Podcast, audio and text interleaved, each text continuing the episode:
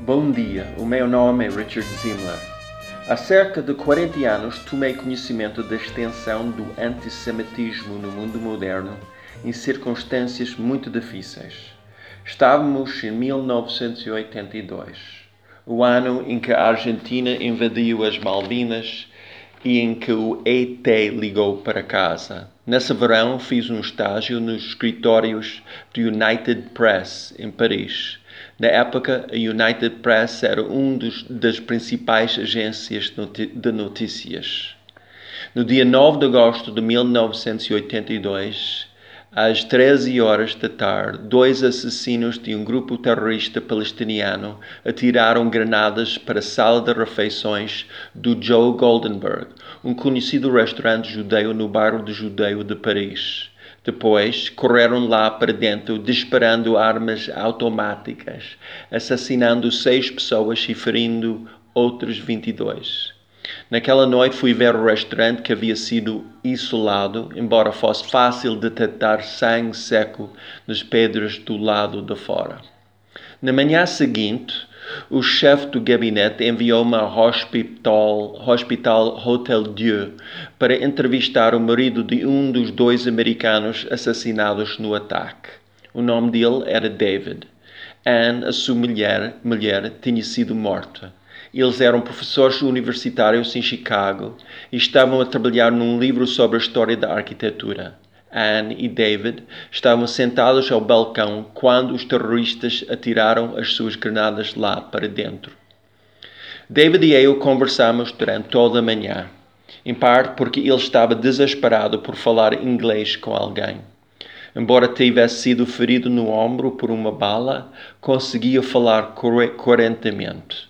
Disse-me que ele e Anne haviam sobrevivido às duas explosões de granadas e tentaram rastejar juntos até à parte de trás do restaurante.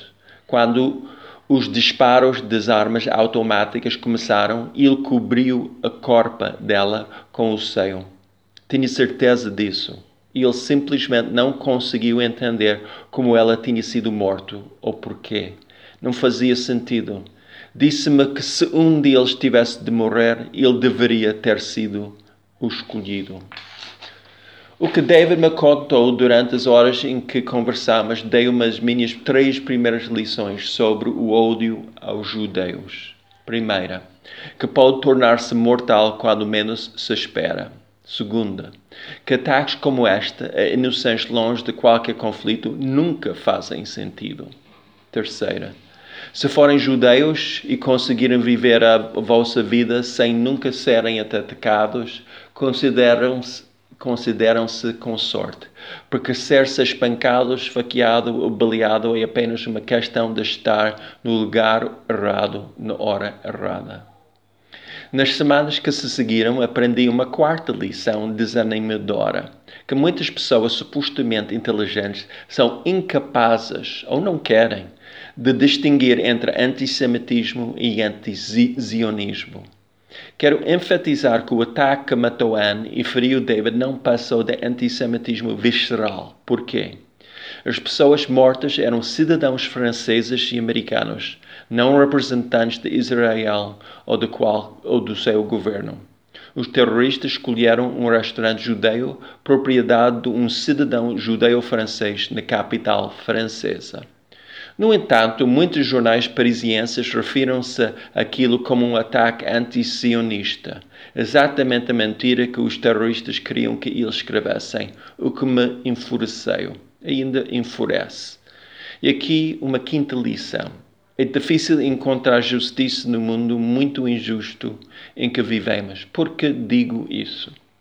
Embora agora saibamos onde residem atualmente os homens suspeitos de planear e realizar o ataque, os governos de Jordânia, da Noruega e dos territórios palestinianos recusam-se a permitir que sejam extradita extraditados. De volta a David, a David no hospital. A sua preocupação mais profunda e angustiante era como contar à filha de três anos que a mãe tinha morrido. Parei de tomar notas quando ele me disse isso porque a nossa conversa não se encaixava na minha definição de notícias. Era simplesmente muito pessoal e privada. Depois de quatro horas de conversa, deixei-o. Chorei no corredor durante algum tempo e depois entrevistei vários sobreviventes franceses do ataque.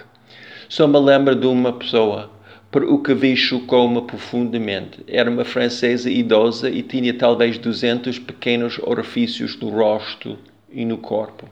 Os buracos estavam cobertos de sangue, tinham sido feitos por estilhaços e balas.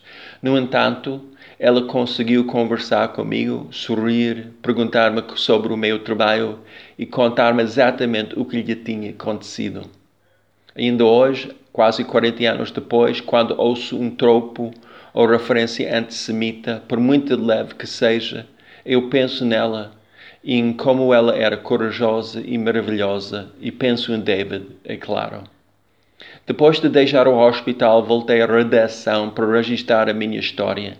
Mal tinha terminado, um repórter sênior gritou comigo por não ter gravado a minha conversa com David, pois poderíamos ter enviado o som para clientes, clientes de rádio.